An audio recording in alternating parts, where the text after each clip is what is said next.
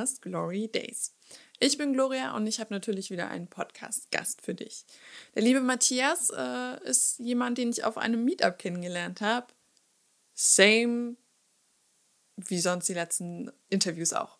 Aber Matthias ist promovierter Student in regenerativen Therapien.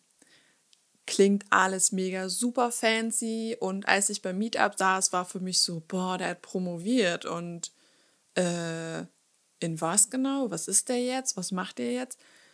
Und wir sind so ein bisschen durch das durchgegangen, wie kam es dazu? Warum hat er sich dazu entschieden, das zu studieren und nicht irgendwas anderes zu machen. Er hätte natürlich auch die Möglichkeit gehabt, in den Leistungssport zu gehen, denn früher hat er mal Handball gespielt. Und warum ich mich mit Matthias zusammengesetzt habe, war der eine Grund, weil ich gemerkt habe beim Meetup, das ist ein krass rational denkender Mensch. Deswegen war die Stunde mit ihm sehr interessant und ich habe vieles über den Studiengang erfahren, darum, wie hat er diese Entscheidung getroffen, wie ist es jetzt im Alltag mit der Entscheidung zu leben und wie ist es eigentlich so als promovierter Doktor quasi? Genau. Ich wünsche dir viel Spaß beim Interview. Hab eine schöne Zeit. Und wir hören uns dann im Interview wieder. Viel Spaß.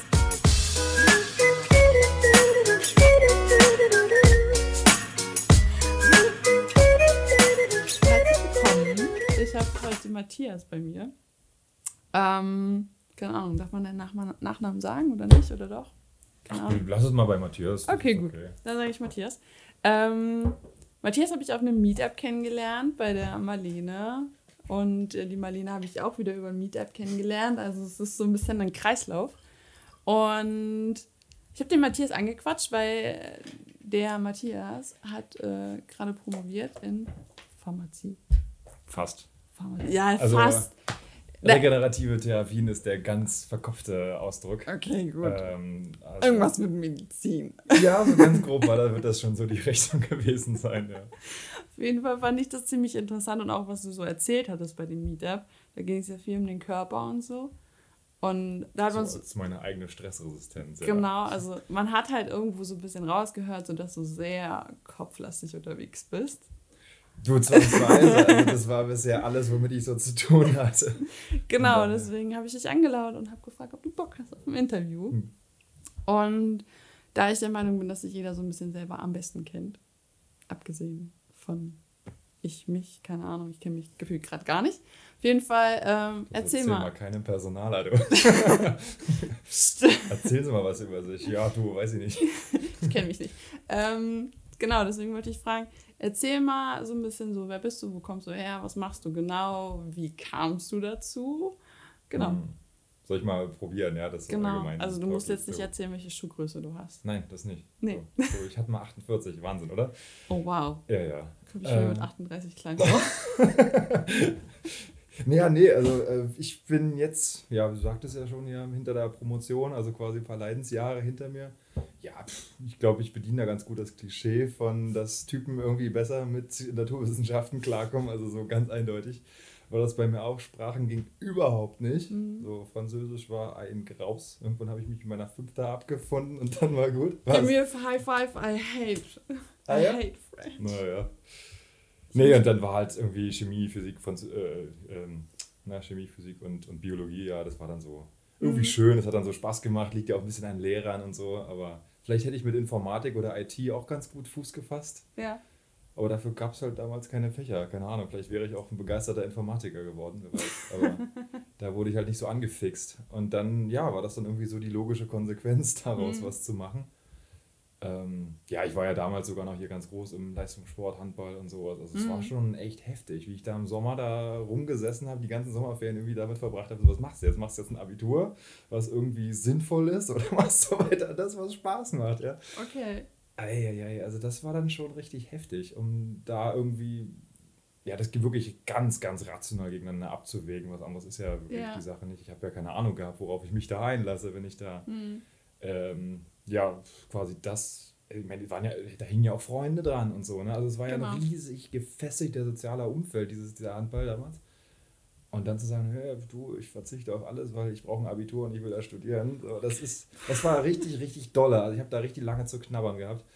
Aber mein Gott, also was, was, was ist Handball? Ne? Also wenn mhm. man da jetzt nicht einer der ganz großen Ikonen wird, was mhm. weiß ich, so ein Stefan Kretschmann ist, glaube ich, jedem Begriff der, ja, also ursprünglich als Nationalspieler und als jetzt, ach, was weiß ich, als, als Name, als Werbefigur, als mhm. Symbol des, also wenn man es in die Richtung schafft, ja. dann hat man auch nach, jenseits der 40er-Grenze ausgesorgt, aber okay. Handball ist halt ein brutal äh, körperlicher Sport und von mhm. daher ist halt Unsinn. So als Torwart damals, da hat man noch ein bisschen längere Lebensdauer, da schafft man vielleicht sogar die 42. Mhm. Aber dann ist halt auch irgendwie Ende, ne? Das ist dann immer so doof. Nee, also da habe ich dann ganz bewusst mich dagegen entschieden. Das war dann nicht so, so clever. Okay, dann hast du dich für Abitur und Studium entschieden mhm. und hast gesagt, ich mache was Vernünftiges. Mhm. und dann kann ich mir gut vorstellen, also du hast ja gesagt, du wiegst ja jetzt dann ab zwischen, ähm, zwischen Spaß und, also das, was dir Spaß macht und das, was kopftechnisch vernünftig wäre und ja, so war es halt da, ne? Alle anderen ja, ja. auch gesagt haben, so mach doch mal was Vernünftiges. Ja, nee, ich stand ja selber so ein bisschen davor, so weil diese Begeisterung, die war ja schon da und dann, mhm. aber das, das eine bedingt halt so das andere. So die Entscheidung dafür ist immer die Entscheidung dagegen und ja. an so einer, so, so ja, kann man ja fast Lebensentscheidung sitzen, mhm. wo du wirklich sich die entscheidest, so entweder oder geht halt genau. nicht anders das macht es dann schon schwieriger. Das hat dann gar nicht so mit, mit Kopf oder Herz zu tun, sondern das ist wirklich so, wofür entscheide ich mich jetzt? Und wenn, ja. wenn dann geht es halt nur so oder eben nur so. Okay. okay. Äh, das war dann schon, schon heftig. Okay. Gut, aber war dann ja jetzt im Nachhinein auch eigentlich eine ganz, ganz sinnvolle Geschichte und auch eine, eigentlich die, eine Sache, die auch zum Großteil dann doch auf ihre Art Spaß gemacht hat. Vielleicht mhm. ist es so ein bisschen Mechanismus der Verdrängung. Ich habe da schon gelitten teilweise. Mechanismus der Verdrängung. Okay. Naja, klar, ich meine, ne, man erinnert sich ja nur an die schönen Sachen. Ja, natürlich. Und äh, ist ja auch irgendwie ganz sinnvoll, so von daher erscheint mir das jetzt alles wieder doch ganz spaßig, was ich da gemacht habe. Okay, gut. Also Medizinstudium würde für mich nicht in Frage kommen, nicht im, nicht im geringsten, weil ich halt einfach so null Bock auf Physik und Chemie hatte damals. Ich war zwar gut, aber das war so, nee, Ne, nee, lass mal. Er schmeißt aber so ein paar Sachen gerade zusammen. Ne? Genau, also ja aber so generell einfach so, so Sachen, so dieses Naturwissenschaftliche wäre also für mich gar nicht drin gewesen und so. Wie kamst du denn einfach so, weil du gesagt hast, in der Schule du warst gut und es hat dich interessiert oder mhm. hast du dann einfach gesagt, so naja, so es gibt da jetzt genug BWL-Studenten, also mache ich halt einfach mal Medizin oder was? Tja, wer weiß. Also ich hatte dann auch, ähm, also währenddessen hatte ich mal so ein bisschen Lust, auch in diesem ganzen BWL-Zeugs drin rumzulesen. Also mhm. ein bisschen, ich habe mir da, glaube ich, aus Spaß so ein, bei der FAZ, da kann man so ein, so ein, so ein Konto anlegen für, für Aktienhandel und so Kram, da kann man so ein bisschen rumspielen. Also alles mit Fake-Geld und Fake-Aktien. Ja. Ich glaube, wenn man sich so ein, so ein Login da macht, dann kriegst du, glaube ich, 100.000 Dollar oder so und dann kannst du damit so ein bisschen rumdödeln.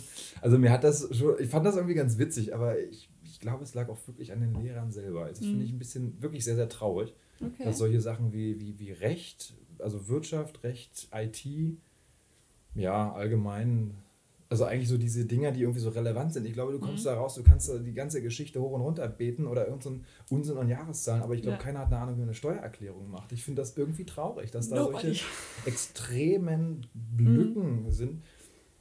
Und ich glaube, dadurch hatte ich gar nicht so den Bezug zu sowas wie IT oder okay. so. Ich fand das immer ganz witzig, klar, wie man damals so ist, rumgezockt ne? und ja. irgendwelche Grafikkarten verglichen und boah, da ist mehr RAM drauf als da und bla so wie die kleinen Boys eben so sind. Ähm, und dann habe ich auch irgendwelche teilweise Radios auseinandergebaut und war mhm. ganz fasziniert von den Platinen, die da drin waren, lauter so Zeug. Also ich hätte bestimmt auch irgendwie einen ganz guten ITler abgegeben, aber ich hatte einfach keinen Bezug dazu. Okay. Durch die Schulbildung kam das eben gerade gar nicht und dann ja, also war irgendwie der, der Weg so ein bisschen vorgegeben, dass es scheinbar so in der Biochemie, Naturwissenschaft, Genetik, tralala Richtung mhm. irgendwas zu geben scheint, was interessant ist. Ne? Und, Interessanter als äh, BWL.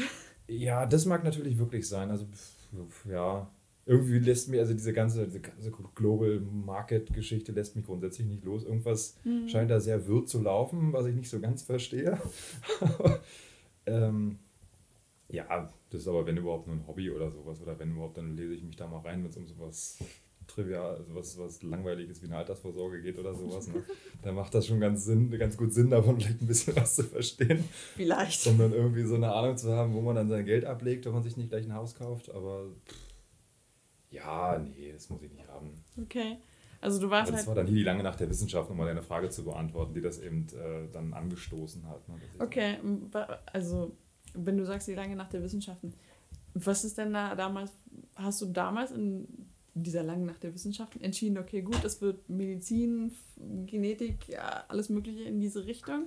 Oder, Na, da, da wurde so der Grundstein wirklich gelegt. Der, der, ich kam mir da wirklich als 8., 9., 10. Klasse da irgendwo in dem Bereich, glaube ich, war ich das erste Mal da. Ähm, und dann ja, irgendwie Genetik und Chemie und ach, irgendwie war das ganz witzig so, ne? Und dann halt F, die FU in Dahlem, Institut für Biochemie und irgendwie war das so ganz, ganz interessant, seltene Erkrankungen und auch irgendwie so Molekülgedöns. Irgendwie waren, waren da so ein paar Überschriften dabei, die ich ganz fetzig fand. Und dann sind wir dahin und dann fa- fand ich das nach wie vor ganz toll. Von Tuten und Blasen keine Ahnung, aber irgendwie fand ich das ganz spannend. Ne? Ähm, ja, und dann bin ich da einfach nur zu so einem, so einem Prof dahin ne? und habe ihn dann so gefragt, was muss Okay. ich denn jetzt machen? Und dann sagt er zu mir, ja, Biochemie kann man studieren, zum Beispiel. ah. Gut, dachte ich, dann mach ich Okay. cool. Also du, du dachtest dir so, okay, gut, seltene Erkrankungen, das hört sich cool an, das machen wir mal oder Keine so. Ahnung, ja, ich Das kann mich jetzt da gar nicht mehr so mega, im Detail mega erinnern. funny einfach so sowas äh, also ich zum Beispiel dachte mir sowas immer wenn ich so Sachen gesehen habe so die sich mit Psyche beschäftigt haben und so und dann stehst du da und denkst so boah geil und dann liest du was drunter steht so okay gut nicht geil Wie meinst du das? im Sinne von so dann dann liest du da irgendeine psychische Erkrankung und denkst dir so boah das hört sich cool an und so Hm. einfach so dieses Wort und dann liest du unten drunter und dann hat das keine Ahnung macht das das Gehirn und so kaputt und dann denkst du dir so okay gut ist nicht so geil Nee, aber das ist nur dieses eine Wort und so. Und dann, das ist krass, was Worte für, für Auslöser haben dann bei uns im Hirn, dass, Mhm. dass sie sowas triggern dann halt einfach. Deswegen fand ich das gerade interessant, weil ich sowas auch ganz oft hatte, wenn ich Worte gesehen habe, wo ich dann dachte, so, boah, das hört sich cool an und so. Und Ja, ich kann mich jetzt da gar nicht mehr so sehr im Detail daran erinnern. Es war ja Mhm. dann mehr so die, die Präsentation der Forschung und was da eben so, so lief und was die da auch nebenbei so gezeigt haben. Klar, das wird natürlich ganz äh, trivial runtergebrochen, damit das auch so äh, fachexterne Personen verstehen können. Mhm. Ähm, wir haben das ja auch ein paar Mal ausgerichtet und da habe ich erstmal gesehen, wie massiv Themen runtergebrochen werden, damit man sie überhaupt der Allgemeinheit präsentieren kann. Okay. Also so gesehen ist, ja, war das da schon der Zurückblicken sehr witzig, weil ich da dachte, Wunder, was die da tun. Ne? Und jetzt, jetzt, wenn ich uns jetzt selber so angeschaut habe, erstmal mitbekomme, wie wahnsinnig trivial das eigentlich alles noch war, was sie da rausgebuddelt haben. okay. Aber gut, das ging dann irgendwie um, um was weiß ich, Genanalysen und, und Proteinextraktion und was weiß ich. Also Sachen, Mhm. die ich irgendwie vielleicht mal da in meinem Biologieunterricht irgendwie mal gehört hatte. Ja, Okay. und dann war das irgendwie so, dass ich, Wahnsinn, die machen da total crazy shit und das ist der Wahnsinn und damit kann man, ich weiß es nicht, war ich bestimmt noch so ein bisschen ideologisch eingestellt, Krebsheilen oder was auch immer, so ein bisschen träumerisch begeistert davon. Oh.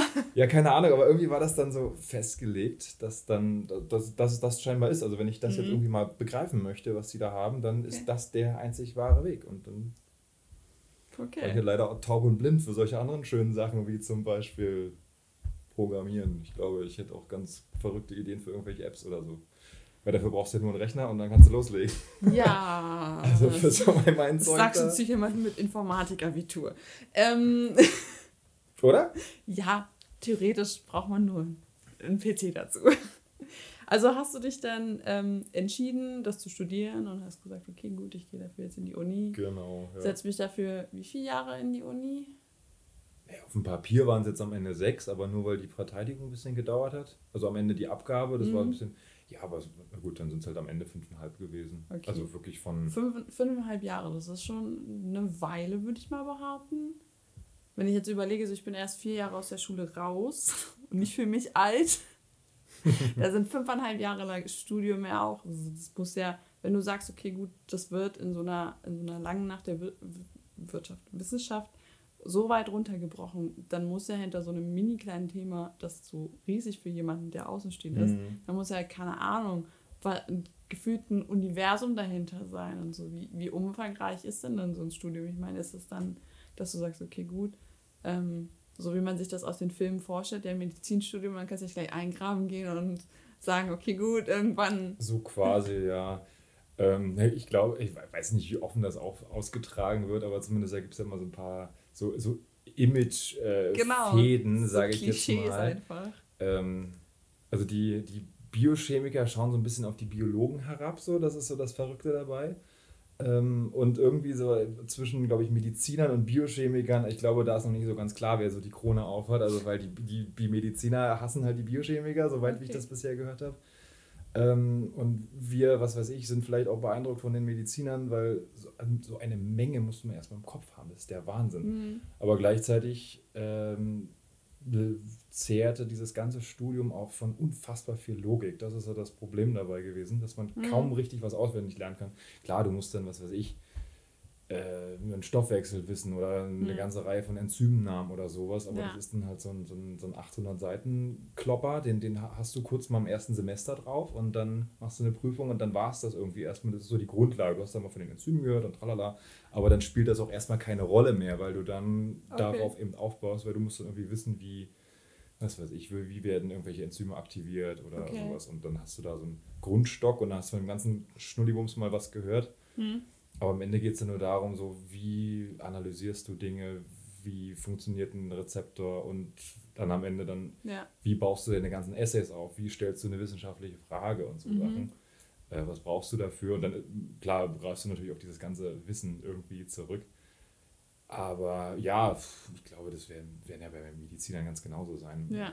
Ob du nun Physiologie oder, oder was weiß ich, die Biochemie der Zelle hast, am Ende ist das, glaube ich, ähnlich ja. heftig, dass da am Ende was mögen das gewesen sein in der Summe? Zehn Bücher, ah, was weiß ich, 500 bis 1000 Seiten oder sowas. Das, also sowas füllt dann schon ein Studium. Mhm. Ja, aber ich meine, das ist ja auch ein Fass ohne Boden. Also je nachdem, in welche Richtung du dich dann auslegst, ja. hast du entweder so die, die medizinische Ausrichtung, so Krankheiten, Physiologie, mhm. also ein bisschen Physiologie, aber dann so viel Zelle, viel Biochemie der Zelle, viele Rezeptoren und, und, und was weiß ich, was da so Pharmakologie, was da so andocken kann. Mhm. Oder du gehst halt eher so in die Hardcore-Physik, so, dann bist du mehr so bei der Strukturaufklärung, bist du bei den Kristallograph, Kristallographen, die dann wieder irgendwie die Proteinstruktur äh, haben. Also da bist du wieder in der Hardcore-Mathematik eigentlich. Äh, ja. Also das, das geht, geht in zwei völlig verschiedene Richtungen und dann kannst du dich da halt komplett verlieren in diesen beiden Welten. Okay. Naja. Ja, aber einfach um erstmal so die Basis zu legen, um dich entweder in die Biophysik oder halt in die eher pharmazeutische mhm. Richtung spezialisieren zu können, musst du erstmal alles in dich reinpumpen und alles irgendwie mal gesehen haben. Also erstmal alles konsumieren und dann entscheiden, wo man hingeht. Ja, naja, mein Gott, klar, ist ja, also ist ja in der Schule auch nicht anders. Ne? Also, ja, ob du nun hast ja auch Geschichte und Deutsch und Sport und was weiß ich. Ja, aber war bei mir damals auch so. Also ich bin in eine Schule gegangen in Österreich, da konntest du dich am Anfang von den letzten fünf Jahren quasi entscheiden, so, okay, gehst du in den, in den Ego-Zweig oder in den Sprachenzweig. Und da ich halt Ego-Zweig? Ja, so gut. Okay. Der Sprachenzweig war halt so, okay, gut, du kannst jetzt, äh, du hast dann drei Sprachen, Englisch, Französisch, Spanisch. Und dann dachte ich mir so, okay, gut, Französisch will ich sowieso nicht lernen, warum sollte ich dann Spanisch lernen wollen noch dazu? Mhm. Also nein. Okay, bin ich in den ja. Ego-Zweig gegangen, weil ich mir dachte, so, okay, gut, da ist vielleicht mehr Sport. Ego-Zweig heißt Ernährung, Gesundheit und Ökologie. Ah. Heißt, ich bin in den naturwissenschaftlichen Zweig gegangen. Das erklärt, warum ich ein bisschen Ahnung habe von dem, was du da gerade gelaunt hast. Ich weiß, was ein Rezeptor ist.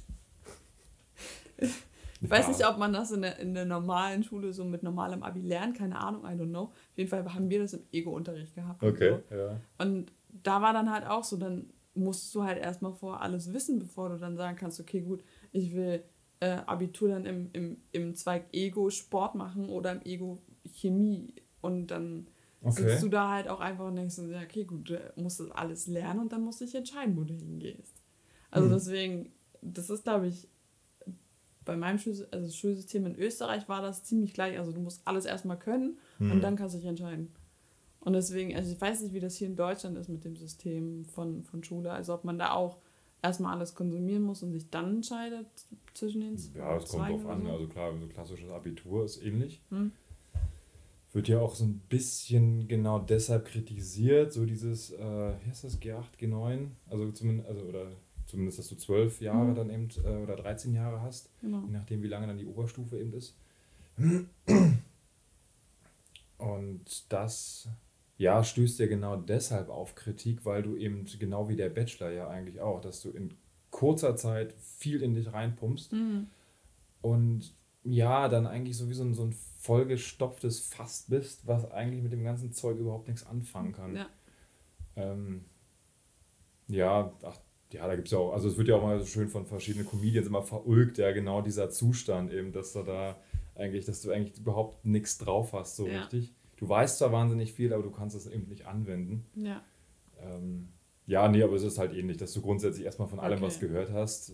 Klar, du hast natürlich auch die Wahl, äh, so Richtung Fachabi mhm. das zu machen. Das ist dann, weiß gar nicht, wie das dann funktioniert. Ich glaube, von der Realschule könntest du dann das Fachabi dranhängen oder so in die Richtung. Mhm.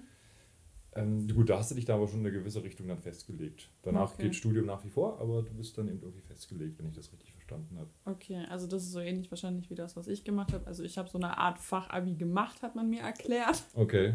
Aber ich habe halt drei Ausbildungen, nicht nur eine. Aha. Ja. Kannst du danach dann nicht entscheiden oder was? Also komm, ich nehme die mit. Nee, nee, das war so. Black Friday beim Ausbildungsmarkt oder was?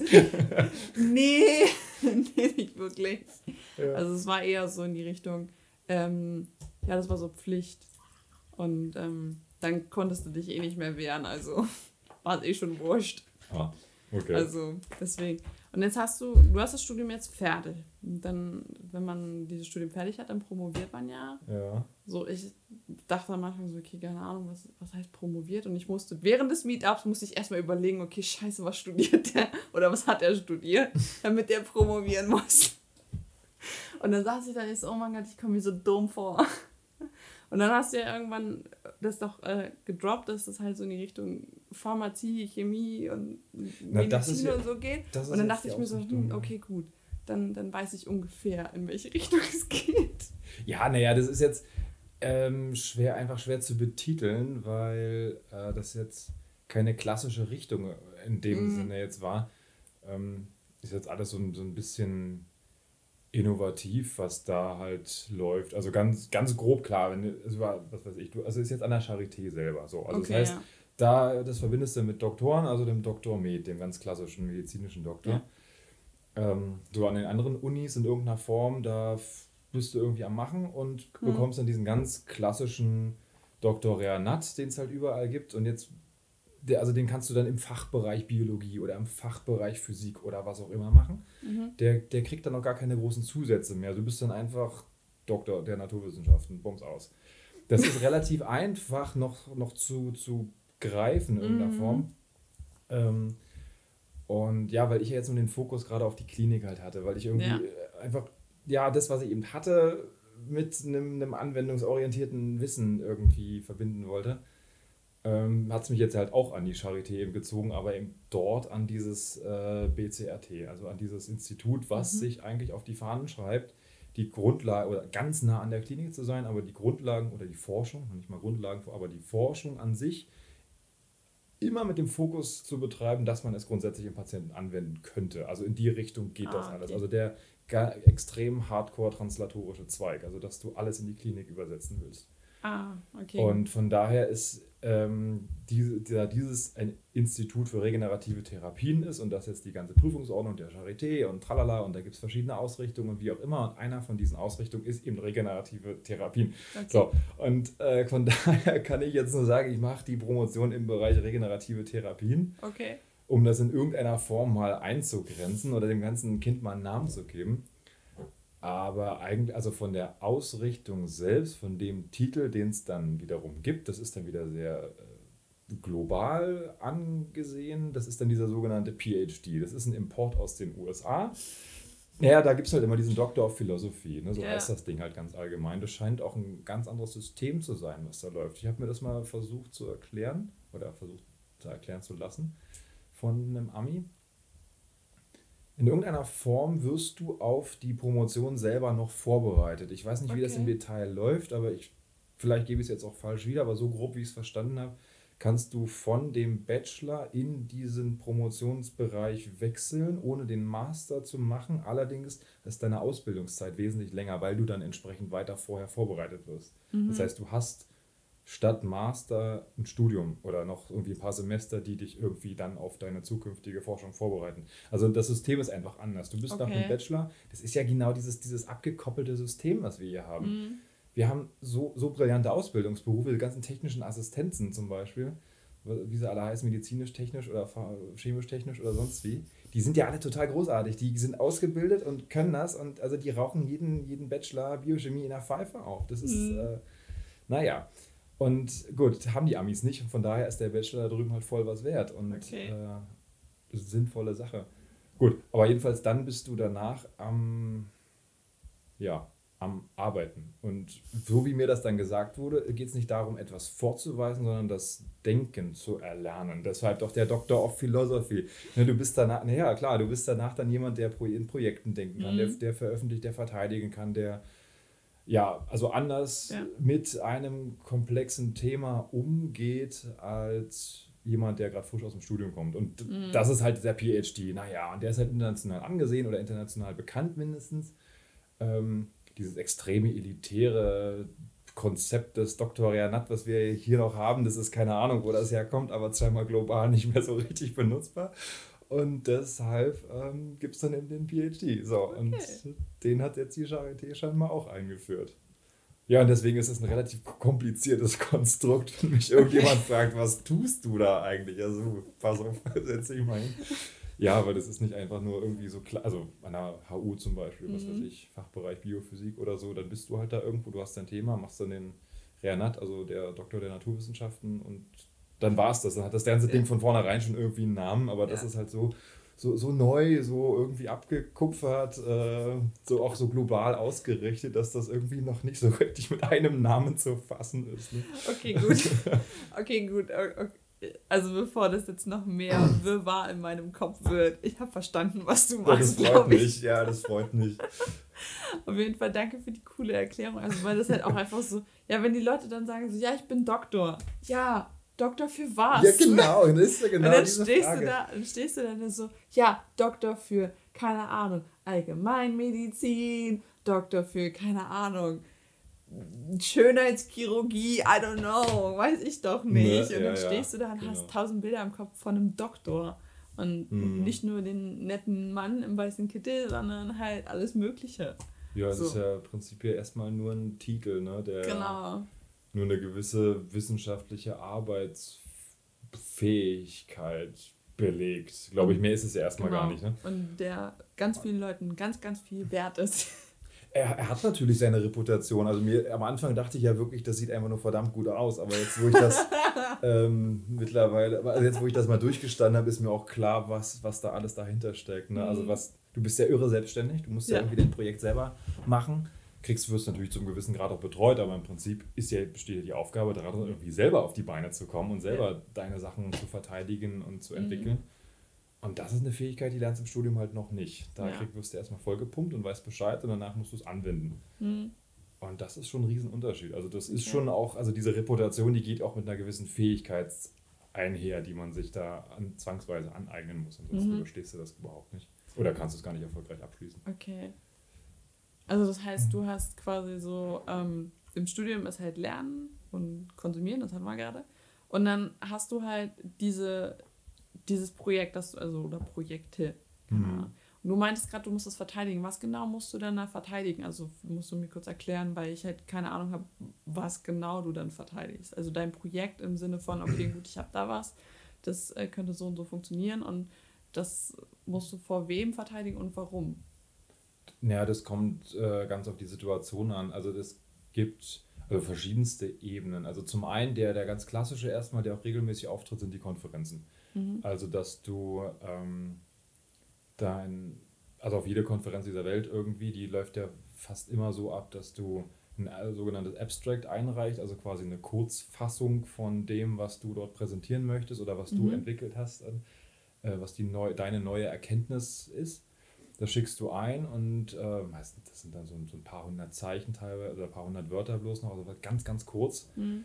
Ähm, ist ja auch schon mal eine Fähigkeit, das extrem runterzubrechen. Allerlange nach den Wissenschaften. Ne? Ja, ja, genau. Dass du da in aller Kürze sagst, was eigentlich der Sinn deiner Sache da ist und mhm. was das Neue ist. So, und dann, wenn dann die Konferenzausrichter oder Evaluierer oder wie auch immer, die das dann lesen, dann sagen, ja, das macht irgendwie Sinn, das, das können wir hier irgendwie auf unserer Konferenz durchaus äh, mhm. äh, ausstellen lassen, dann wirst du eben zugelassen oder dann darfst du eben dahin und dann machst du dann Poster oder einen Vortrag oder was auch immer. Mhm. Und da gibt es ja immer Leute, die äh, entweder das anzweifeln oder Fragen stellen oder mhm. mindestens mit dir diskutieren, im Austausch stehen. Also dafür ist sowas ja auch da. Und da, mhm. Ja, das ist vielleicht nicht verteidigen, aber du musst dann schon Rede und Antwort stehen oder auf kritische Fragen antworten. Es mhm. gibt ja Leute, die machen eine ähnliche Forschung und haben dann andere Dinge gefunden und sagen dann, ja, und wieso machen sie das da? Also, weil irgendwie ich habe rausgefunden, das. Und dann mhm. stehst du erstmal da und musst dann sagen, warum das genau der richtige Weg ist. das ist schon mal das eine. Dann natürlich, wenn du publizierst, dann hast du ja auch Paper, wo du am Ende einen großen Diskussionsteil mhm. hast und es geht eigentlich nichts ohne diesen sogenannten Peer-Reviewed-Prozess. Also, dass du zu einer Zeitschrift, du schickst da was hin und dann gibt es immer externe Experten, die das dann lesen und sagen, macht das Sinn. Mhm. Sind da irgendwelche methodischen Mängel? Ist das jetzt gut genug für genau diese Zeitung und und und? Ähm, genau, und da kriegst du immer irgendwas wieder, wo du dann sagen musst, ja, das ist genauso sinnvoll oder ja, wir machen die, die Diskussion, mhm. weiten sie aus oder wir haben den Aspekt noch nicht drin oder wie auch immer. Da musst du ja. auch nochmal irgendwie Rede und Antwort stehen und dann natürlich ganz am Ende in der Verteidigung der ganzen Arbeit. Also das ist jetzt wiederum vor dem der Prüfungskommission der Charité selber. Da okay. sitzen dann, ich weiß nicht wie viele, fünf, sechs äh, Professoren vor dir und wollen dann auch erstmal wissen, dass du das, was du da getan hast, auch vertreten kannst und verstanden hast und mhm. so weiter. Das ist dann nochmal so der letzte große Abschluss. Okay. Und dann ist es eigentlich auch durch. Wenn man nicht in der Wissenschaft bleiben möchte, dann mhm. ist das sozusagen so die letzte große Verteidigungsform. Also ja, du musst eigentlich in jeder Situation immer hinter dem stehen, was du da tust und mhm. ähm, ja, dir auch gefallen lassen, dass es andere gibt, die es eben anders sehen, weil da mhm. gibt es teilweise auch kein richtig und kein falsch, sondern eben nur den, die eigene Überzeugung. Ja. Bis dann irgendwann klar ist, scheinbar ist dieser eine Weg wesentlich gewinnbringender als der andere. Mhm. Aber bis das soweit ist, gibt es erstmal zwei Meinungen. Ja, okay, gut. Ne? Ja, ja, aber. ähm, die wird es immer geben, wahrscheinlich. Jetzt ist jetzt, hat sich bei mir gerade so ein bisschen die Frage gestellt, so, das ist ja, also für mich wäre es richtig krass, psychisch belast, äh, psychische Belastung, weil einfach so viel ist, wo ich mir denke, so, okay, gut, der zweifelt jetzt an und so. Das hat ja auch viel mit menschlicher Stärke zu tun, dass wenn jedes Mal irgendjemand ankommt und sagt so, hey, guck mal, ich sehe das so und so. Ich meine, wenn man da ein bisschen instabil ist und sagt, okay, gut, ich äh, kann mir die Meinung von anderen nicht anhören oder so, dann kannst du eh gleich einpacken, oder? Also, ich weiß nicht, wie hast du das wahrgenommen? So, wenn dich jemand angezweifelt hat und dir gesagt so, hey, guck mal, was du da machst, ist völliger Blödsinn. Weißt du? ja, gut. Also, so eine Situation gab es jetzt noch nicht. Die ist, wenn überhaupt, mal bei uns mit so internen Lab-Meetings oder so aufgetaucht. Ja. Das dann, äh, aber gut, da gehst du ja sowieso relativ rau miteinander um, einfach mhm. zwangsweise, weil du, dich, weil du dich ja gegenseitig auch so ein bisschen pusht und wenn dann jemand einfach sagt, also die Richtung, die ist völliger Quatsch, da mhm. verrennst du dich, dann ist das ja kein Anzweifeln, sondern ist das eigentlich nur so ein, so ein, so ein vorher bremsen. Mhm. Ist natürlich ganz wertvoll, wenn sowas der Chef selber macht. Der hat natürlich dann meistens so den direktesten und rausten Ton, was ja auch okay ist, weil sein, muss ja auch in seinem Zweck dann möglichst schnell und effektiv ja sein, mhm. geht ja auch um seine Reputation. Also da, da hängen, sind schon viele Sachen, die ja zusammengreifen, damit das ganze Konstrukt erfolgreich wird. Ähm, das ist aber nicht weiter tragisch. Also da ist es eigentlich sogar gut, wenn intern so, so ein rauer Wind weht, die dann wirklich sagen, komm, mhm. schmeiß ihn, mach es anders. Ja das ist, also waren bisher auch eigentlich so die wertvollsten Feedbacks, die ich so hatte, gerade wenn ich das Gefühl hatte, irgendwie funktioniert der Kram da gerade nicht. Und dann kommt gerade der Chef an und sagt, dann, nee, das ist ja völliger Blödsinn, mach das doch mal so. Mhm. Und dann sagt sie, ja. Und dann ging es irgendwie. Ne? Das war, weißt du, das war dann so diese eine gute Idee, dieses okay, eine ja. gute Ding von außen, äh, der Blick auf die Sache, die es dann eben wieder mhm. in eine neue Richtung gebracht haben und mich dann wieder sehr, sehr gepusht haben. Ähm, woanders ist es eigentlich, also sagen wir mal so, gibt es diese Formulierung nicht, sagen wir es mal so, in der, in der Sache.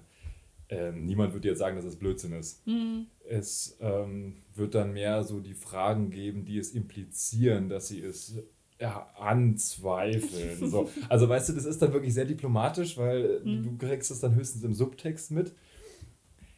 Aber das ist dann auch, auch in Ordnung. Mhm. Dann soll jemand eine andere Meinung dazu haben. Ich, okay. Es gab auch mal Diskussionen, ähm, wo wir dann auch wirklich, äh, es gibt ja wirklich diese zwei großen Pferde, die es jetzt da äh, gibt, Richtung Herzinfarkt heilen. Und die einen sagen, wir nehmen da was drauf, was von außen wirkt, und die anderen sagen, wir injizieren da was, was von innen wirkt. Mhm. Ähm, und das sind scheinbar die großen Lager, die gerade sich so gegenüberstehen. Also das Injizieren ist natürlich wesentlich mehr fancy als Mhm. das Aufnähen, einfach weil du da geilen Scheiß wie irgendwelche Viren oder Gentherapie oder so ein Kram machen kannst. Aber da war das halt auch so in der Richtung, dass er dann zu mir meinte, nee, Aufnehmen ist völliger Quatsch und das kann überhaupt nicht funktionieren, weil, und dann sagt er, ja, ich kenne die Argumentation, aber das Injizieren kann auch nicht funktionieren, weil. Dann sagt er, komm, wir sehen uns in zehn Jahren nochmal wieder und dann schauen wir mal, wer recht hatte. Okay, So, gut. gut. Kann man auch machen. Ne? Also so, so läuft das dann. Oder du musst es halt einfach übergehen. Also ich hatte dann auch mal Leute vor meinem Poster stehen, die dann sagen, ja, aber wenn das und dieses Ding und das geht ja alles gar nicht, das ist völliger Quatsch. Also Mhm. irgendwie, ne, dann sag ich, ja, gut, Okay. ich lasse dir deine Meinung. Und dann war's. Also dann, dann ja, vielleicht kann man es als arrogant beschreiben, aber es ist auch so Mhm. ein weil was willst du machen? Du kannst ja auch in dem Augenblick überhaupt nicht beweisen, ob es richtig ist Ja. oder nicht. Du hast deine Ergebnisse und diese Ergebnisse sprechen eine gewisse Sprache. Mhm. Okay. Und wenn die Okay. methodisch einwandfrei er erzielt worden sind, dann ist das auch erstmal ein Ergebnis, was unanfechtbar im Raum steht, dass man jetzt Mhm. die Richtung irgendwie anzweifelt. Ja, okay. Ja, mein Gott, das ist ja jedem freigestellt. Ja, okay. Gut. Ähm, Nee, also das, das hatte ich mir nur so gestellt, weil ich bin jemand so, wenn mich jemand quasi so in meiner Arbeit persönlich so ein bisschen angreift, also so dann auch unfair oder so wird, dann ist das für mich immer so, okay, gut, wäre ich instabil, so kopftechnisch, dann würde ich dem, glaube ich, jetzt einen aufs Maul hauen.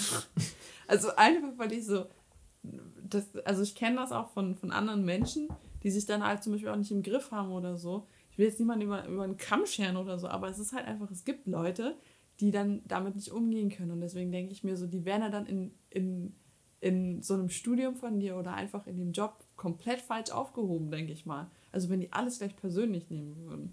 Und ich denke, da muss man dann halt auch viel sagen, so, okay, gut, lieber Kopf, ähm, du darfst jetzt mal kurz sagen, Herz, ist es okay, wenn der jetzt sagt, äh, hm. der hat eine andere Meinung, das ist nicht gegen dich. Es ist ja Wir auch haben das alles im Griff. positive, äh, nicht positive, aber eine, eine total ähm, professionelle Umgebung. Mhm. So gesehen kommst du ja gar nicht in diese, diese emotionale Zwickmühle. Ja, Du wirst ja, wenn überhaupt, dann nur, nur fachlich geprüft in dem Augenblick. okay.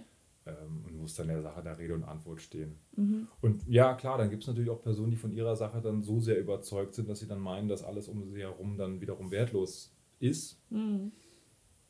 Gibt's alles. Also da, da gibt es die ulkigsten Situationen auf Konferenzen.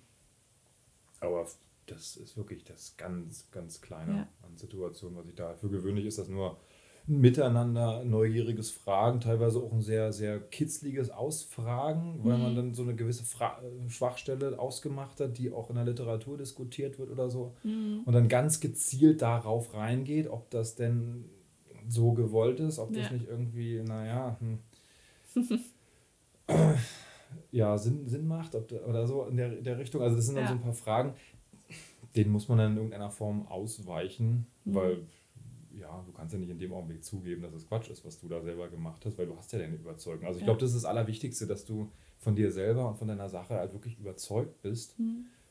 ähm, bis es dann vielleicht einfach eine andere Richtung geben muss. Aber das äh, besprichst du dann eher in der Arbeitsgruppe selber oder das Mhm. besprichst du dann, wenn es darum geht, neue Fördergelder einzutreiben, in welche Richtung legst du dich dann fest.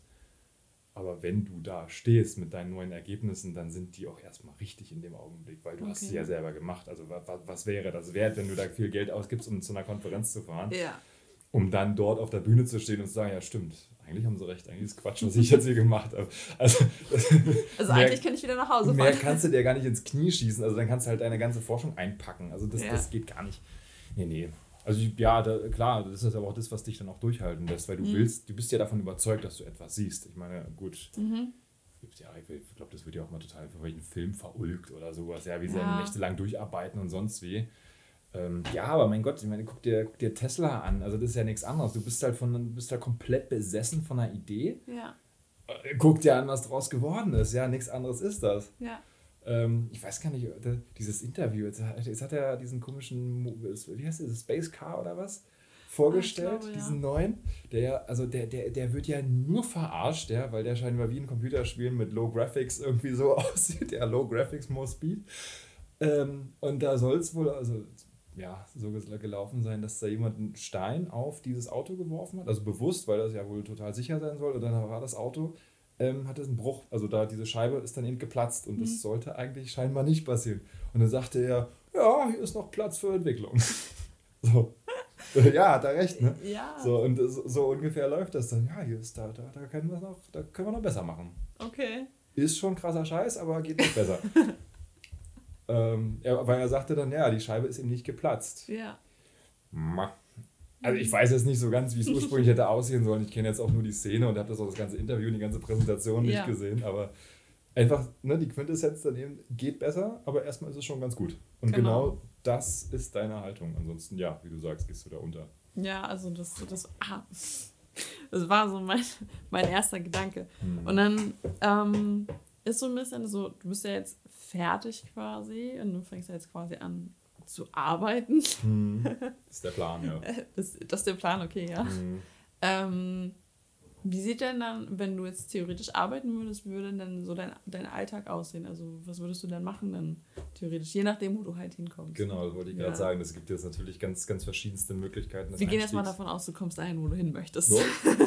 ähm, ja, also der, der ganz, was heißt der ganz klassische, also gut, ich, ja, also sagen wir mal so, es geht ja so, du kannst jetzt in der Forschung bleiben. Dann bleib, Mhm. bleibst du halt im Labor und ja, also dann ist deine Hauptaufgabe jetzt zumindest als Postdoc dann schon in Anführungszeichen Führungsverantwortung, weil du hast dann Doktoranden unter dir oder auch TAs oder was weiß ich. Und dann bist du mehr damit beschäftigt, viel zu lesen, Fördergelder einzuwerben Mhm. und äh, auch die Paper mindestens zu lesen, die entstehen, oder sie halt gar selber zu schreiben. Dafür bin ich jetzt irgendwie nicht so richtig gemacht. Also ich habe dann irgendwie so dieses Rumjonglieren mit Ideen oder dieses irgendwie, das ist mir dann mehr so meins. Und deswegen ist der Einstieg in der Wirtschaft wiederum der, ja, das, das, das nennt sich jetzt Applikationsspezialist. Mhm. Oder die haben auch ganz, ganz fancy Namen, also was weiß ich, die Field Application Scientist oder so. Also weißt du, du bist dann für einen gewisses, ge- gewissen Bereich oder eine gewisse Anwendung oder Technik oder was auch immer, bist du dann der Spezialist. So, nichts Mhm. anderes ist es ja. Und dann Okay. arbeitest du dem Verkauf halt zu, die, das, die davon halt auch Ahnung haben, aber du bist dann derjenige, der äh, bei irgendwelchen allen brenzlichen Situationen gerufen wird, der das Coaching macht, die Installation macht. Gerade bei großen Geräten ist das bisweilen ziemlich kompliziert. Mhm. Ähm, und die dann, was weiß ich, da gibt es ein, Gerät, was per, per Laser Zellen wirklich einzeln sortieren kann. Und ähm, dieses Ding hat so viel Feintuning, also allein die Laser müssen stimmen, die da drin sind. Also je nachdem, welche Laser du da drin hast, brauchst du Filter, brauchst du Puffer, brauchst du Schlag mich tot. Das Ding selber kostet eine Million, es ist riesengroß, ja. Und so, also da brauchst du natürlich jemanden und wenn das irgendwie nicht geht, Mhm. dann ist das eine Blackbox. Dann stehst du halt davor und weißt beim besten Willen nicht, was das ist. Und dann Mhm. kommt da wirklich jemand angeritten und äh, baut dir das Teil in irgendeiner Form extrem voll, auseinander und findet dann irgendwo einen nicht funktionierenden Spiegel oder stellt dir die Laser komplett neu ein oder was Mhm. auch immer. Das sind dann Sachen, die über jede, jedes normale Verständnis hinausgehen. Okay. Ähm, genau, und da, also das wäre halt so ein Einstieg, weil du kannst für eine, ein Gerät oder eine Anwendung, die dann millionenfach anwendbar ist, Mhm. da musst du dich ja mit den Leuten unterhalten können, die das an anwenden wollen. Und Ja. da ist es dann nämlich wichtig, dass du Forschung verstehst. Mhm. Von daher ist das dann so der Experteneinstieg, Forschungseinstieg, wie auch immer, Mhm. für jemanden, der das jetzt irgendwie auch mal erlebt hat. Okay. Ja, ansonsten geht natürlich sowas wie Verkauf halt auch immer. Mhm. Das, da würden sich auch Türen Richtung Pharmazie aufmachen, auch wenn ich jetzt kein Pharmazeut oder Arzt bin. Mhm. Ja, also sehr vielfältig. Okay. Und, ähm, werden wir mal sehen. Also mein Favorit ist natürlich so die, die Anwendung, Ja. anwendungsorientierte wirtschaftliche Forschungsseite. Aber ja, das muss ich jetzt zeigen. Da Ja. bin ich jetzt mal gespannt, wohin sich dann die Tür öffnet. Sie wird sich auf jeden Fall irgendwo öffnen, nehme ich mal an. Und dann, ähm, jetzt interessiert mich so ein bisschen so, das sehen ja jetzt viele als was Vernünftiges an. Habe ich ja vorhin auch gesagt und so. Mir wurde ganz oft äh, gesagt, so, ja, Gloria, mach was Vernünftiges, was willst du damit? Und mach doch mal hier und da. Und ich habe immer gesagt, das macht mir keinen Spaß. Also Mhm. ich glaube, ich wäre zu Tode eingegangen in dem Studium wahrscheinlich. Also einfach, weil ich gesagt hätte, so, es wäre mir zu trocken. Hm. Also, weil das wäre nichts für mich und so, aber das sind ja alle anders, Gott sei Dank. Deswegen hast du das ja studiert, nicht ich. und jetzt, jetzt ist so meine Frage, so, wie hat denn dein Umfeld darauf reagiert, dass du sagst, okay, gut, ich studiere jetzt hier was in Richtung Biochemie, Medizin, irgendwas in die Richtung, irgendwas Vernünftiges halt. wie sind die denn damit umgegangen? Ich meine, das wird ja dann so, keine Ahnung, ich glaube, mein Opa hätte, keine Ahnung, der hat mir sein ganzes Erbe wahrscheinlich geschenkt, weil er so stolz gewesen wäre Ach oder so. so. Also, wie Ja, war das? ja so? solche, Situa solche, solche Feedbacks gab es dann halt schon, dass es irgendwie beeindruckend wirkte. Mhm. Aber ja, gar nicht so ex also ging aber gar nicht so sehr in die Reputation selber, dass ich jetzt irgendwie groß Lorbeeren bekommen hätte. Also ja, mein Gott, mein Umfeld war natürlich schon stolz so auf mich, klar. Aber war dann eher so wichtig, dass ich damit auch selber in irgendeiner Form glücklich bin oder dass ich mhm. da auch der, der Sache den Ernst entgegenbringe, den es halt auch verdient hat. Das war am Anfang halt nicht so. Ich habe ein bisschen gebraucht, bis ich da, bis der Groschen halt gefallen ist und ich da halt verstanden habe, wie heftig das dann sein kann. Mhm. Mhm. Nee, aber es klar sind äh, ist das Umfeld dann schon irgendwie stolz oder mindestens beeindruckt gewesen zum Großteil. Ja. Also gerade meine Eltern haben das meistens immer nicht verstanden, was ich da eigentlich genau getan habe. Ja, das ist ein bisschen äh, furchtbar dabei. Ich habe dann irgendwann festgestellt, ja geil, ich kann Bakterien zum Leuchten bringen, ey, aber ich weiß nicht, wie man Nagel in eine Wand haut, so übertrieben gesagt. Ja, wirklich, gibt ja Leute, die, was weiß ich, legen dann Parkett aus und so Zeug und sind dann die Heimwerker ja. und finden das irgendwie schön. Und ich finde das sehr beeindruckend, nur ich war dann irgendwann wahnsinnig stolz darauf, dass ich dann wusste, welchen Dübel ich für welche Schraube nehme. Also das sind wirklich so Sachen. Mittlerweile ah. ist das dann auch so entstanden, habe ich meine ganze Bude auch renoviert und was weiß ich gemacht. Das kam dann so mit der Zeit, aber ja. dachte ich, das ist so ein Studium, das klingt so wahnsinnig fancy und damit kannst du problemlos Leute beeindrucken, aber es ist einfach null alltagstauglich.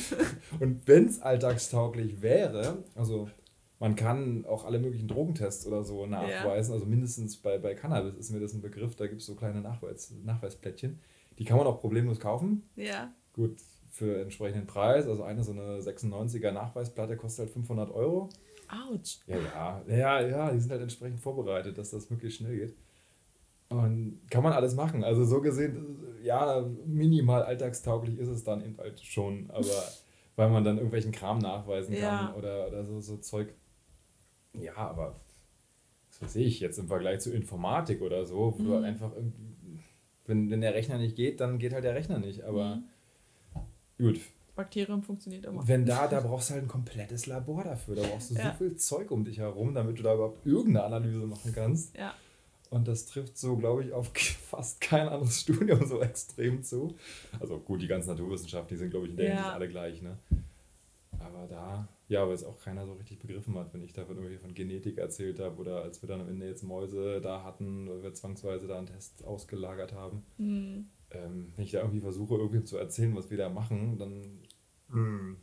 bleibt immer nur die Hälfte hängen und meistens auch nur die falsche. Das ist dann auch nicht so oh schön. Nein. Ne?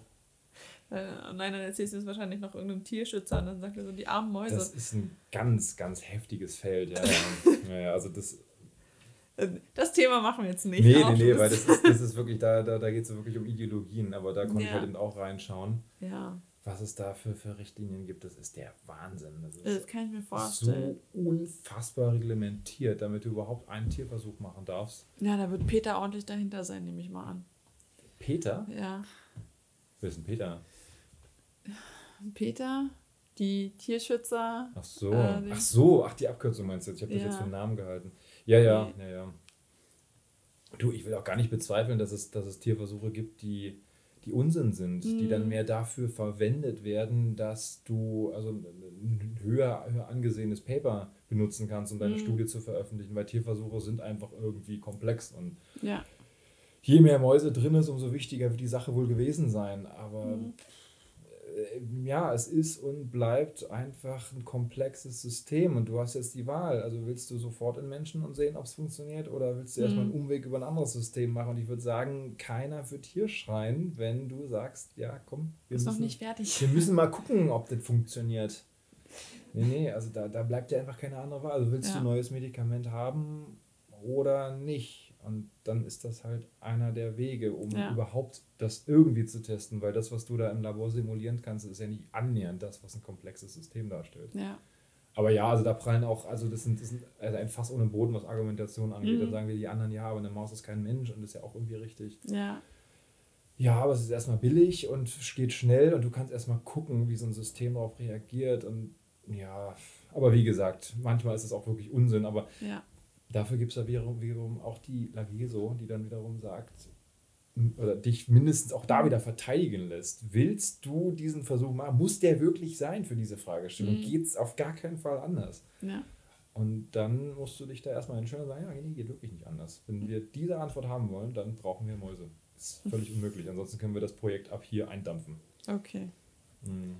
Naja, aber gut, das ist, ist ein Thema, klar. Das ist aber auf der anderen Seite auch immer wirklich dann auch sehr emotional, ne? weil du ja. hast, hast, einfach am Ende mit einem lebenden System zu tun. Und mhm. da, da, kannst du noch so sehr die, die Sachen ein, ähm, einschränken oder kontrollieren, wie, wie, wie ist dann die Medikation und so ja. weiter. Also da gibt es da gibt's Regeln ohne Ende, aber naja. Okay, gut. Ähm, mega, mega krasses Thema und ich glaube, ich könnte mich jetzt auch Stunden mit dir unterhalten, einfach weil ich Sachen verstehen will für mein Hirn und so. ich bin so ein Mensch, ich frage tausend Sachen nach und dann verstehe ich sie wahrscheinlich am Ende immer noch nicht und will sie trotzdem noch wissen. ähm, auf jeden Fall habe ich quasi so an jedem Ende von meinen Podcast-Interviews habe ich zwei Fragen. Okay. Und da kommst du auch nicht drum rum. Aha. Gut. Auch wenn ich das Interview null vorbereitet habe. da kommst du nicht drum rum. Und ähm, da es in meinem Podcast ja wirklich um den Alltag geht und so, was geht in den Menschen ab und wie fühlt man sich dabei und so weiter und so fort, ist das eigentlich relativ einfach die Frage. Gut, bin ähm, ich aber gespannt.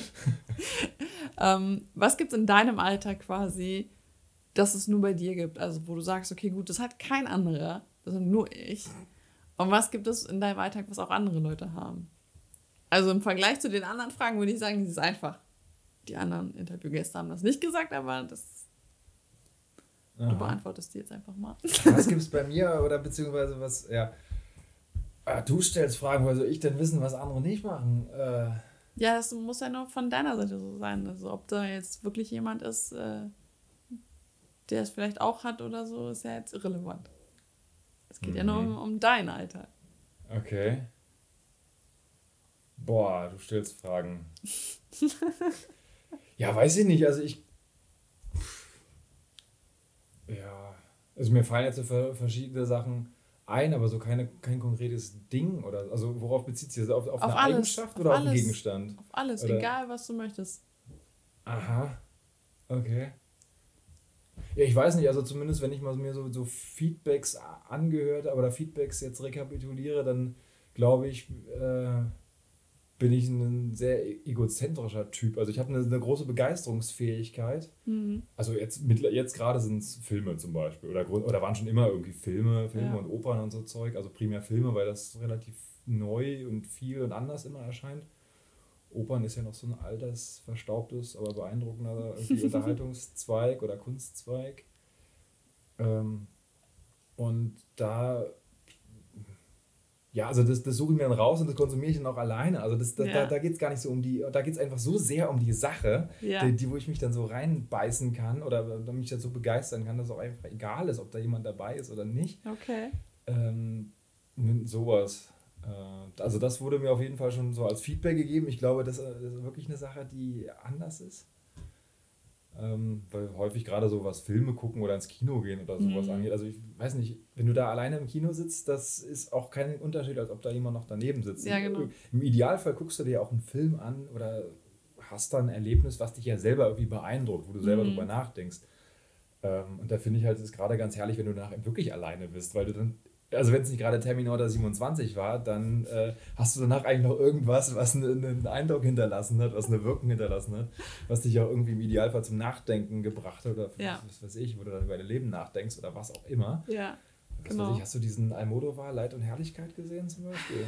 Nee, habe ich nicht. Also ich bin jemand, der selten so. Filme guckt. Also ja, jetzt Filme so im Kino und ich, mhm. ich gucke halt viel, wo ich dann sage, okay, gut, das interessiert mich jetzt. Ich hätte zum Beispiel gern Nureyev gesehen. Okay. Zum Beispiel, aber ich kam nicht dazu. Aber den, mhm. das ist so ein Film, den ich unbedingt mal gucken will. Okay. Aber finde ich cool, dass du sagst, okay, gut, ich gehe da. Also, das ist so eine Sache, die ich faszinierend finde, so Filme und, und Opern und so. Weil das ist ja schon irgendwas, was jetzt nicht wirklich so allgemein ist, wo du sagst, okay, gut, also, wenn ich Freunde frage, was machst du heute Abend noch, der sagt nicht so, okay, gut, ich gehe noch allein ins Kino oder so. oder in die Oper vielleicht. Ne, ja. Das, so, das finde ich ziemlich es cool. Es geht halt um die Sache irgendwie. Ja, das scheint, ja, ja ich weiß auch nicht, irgendwie habe ich da einfach große Lust dann drauf. Und dann, ja, was machen andere? Keine Ahnung, um das jetzt mal, ich glaube, dieses, vielleicht bin ich da auch, ich auch so eine kleine Macke weg, ich weiß es nicht, aber so dieses morgendliche Kaffee trinken, das scheint, scheint ja auch für viele so, so ein Ding zu sein. Nur so, irgendwie beginnt das dann damit und dann wird das so regelrecht zelebriert, so richtig. Ne? ja, das ist einfach großartig, wenn du da. Weiß nicht, du trink, trinkst du morgens auch? Ich trinke morgens Kaffee, aber alleine. Ne, ne? Und dann, gut, jetzt bin ich auch so, so ein gnadenloser Frühaufsteher, das war heute auch so. Ähm, gerade jetzt im Winter, das ist der Wahnsinn, wenn da halt Ja. so die Sonne aufgeht und dann äh, stehst du dann da mit deiner Kaffeetasse und diese, ne? und freust dich irgendwie, dass der Tag beginnt, das ist schon herrlich. Gut, Okay. vielleicht unterscheidet mich das auch von anderen irgendwie, weil Leute schlafen da eher als das toll zu finden. Also ganz ehrlich, ich sitze auch gerne mit meinem Kaffee vor meinem Laptop und warte halt einfach auf irgendwas, weil ich halt einfach kein Morgenmensch bin. Aber Hm. ich Ja, verstehe das Prinzip dahinter mit Gut, der ich- ich Kaffeetasse. schon, ich schon, ja. Aber das ist cool, cool. Mir war auch sehr schöne Antworten. Ich hatte jemanden, der hat gesagt, das Zähneputzen. Ach was. Okay. Ach schön. Ich hoffe, dass du Zähne putzt. Ja, schon. Ich hätte das jetzt nur nicht, nicht da reingenommen. Ja, es ist so. Ja, gut. Es sind, es sind die unterschiedlichsten Antworten, deswegen finde ich das immer mega interessant, was bei den Leuten dann so rauskommt. Ja. Wo, sie, wo man, also man sieht dann halt so, wo sich die Leute Gedanken drüber machen. Und das ist halt schon ziemlich funny. Auf jeden Fall, du hast es geschafft, du hast es überlebt. Ach Gott, oh Gott. ähm, ich sage auf jeden Fall vielen, vielen lieben Dank. Ähm, ich wette, dass bei den Hörern irgendwas Cooles hängen geblieben ist. Und ähm, ja, sage ich vielen, vielen lieben Dank. Du darfst gerne noch zum Abschluss was sagen, wenn du möchtest. Ähm, ja, also es war halt das erste Mal, dass ich jetzt hier in so einem Podcast interviewt wurde. Also ja, so ein bisschen. Also es war halt interessant. Ich wusste halt auch nicht so richtig, was mich erwartet. Das ist auch irgendwie so eine, so eine seltsame Sache on air dann, wenn man so will. Ja. Gut. Nee, aber war, war witzig, war eine schöne Zeit.